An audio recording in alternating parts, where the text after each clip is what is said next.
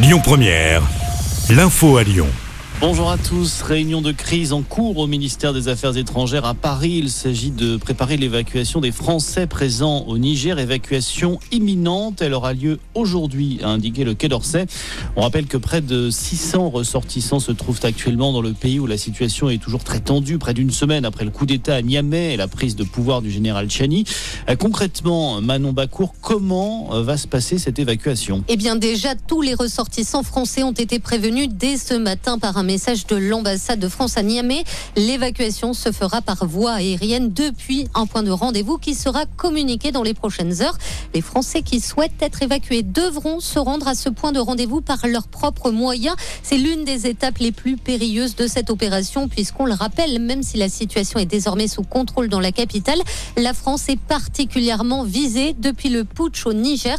L'ambassade de France a notamment été touchée par des violences ce week-end lors de manifestations et des drapeaux tricolores ont été brûlés. Et à noter que cette opération d'évacuation des ressortissants français a fait l'objet d'une coordination appuyée avec les forces nigériennes. Dans le reste de l'actualité, nous sommes le 1er août et comme chaque début de mois, bien des changements dans votre quotidien à retenir notamment la fin du ticket de caisse. Si vous en voulez un, il faudra désormais le demander. Également la hausse des tarifs de l'électricité, plus 10% sur la facture.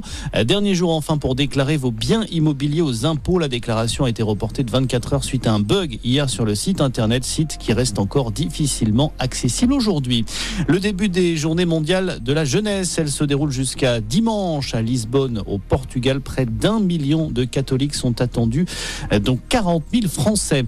Et puis le foot, la Coupe du Monde féminine, les États-Unis qualifiés dans la douleur. Les Américaines ont arraché leur billet pour les huitièmes de finale après leur match nul ce matin, 0-0 contre le Portugal.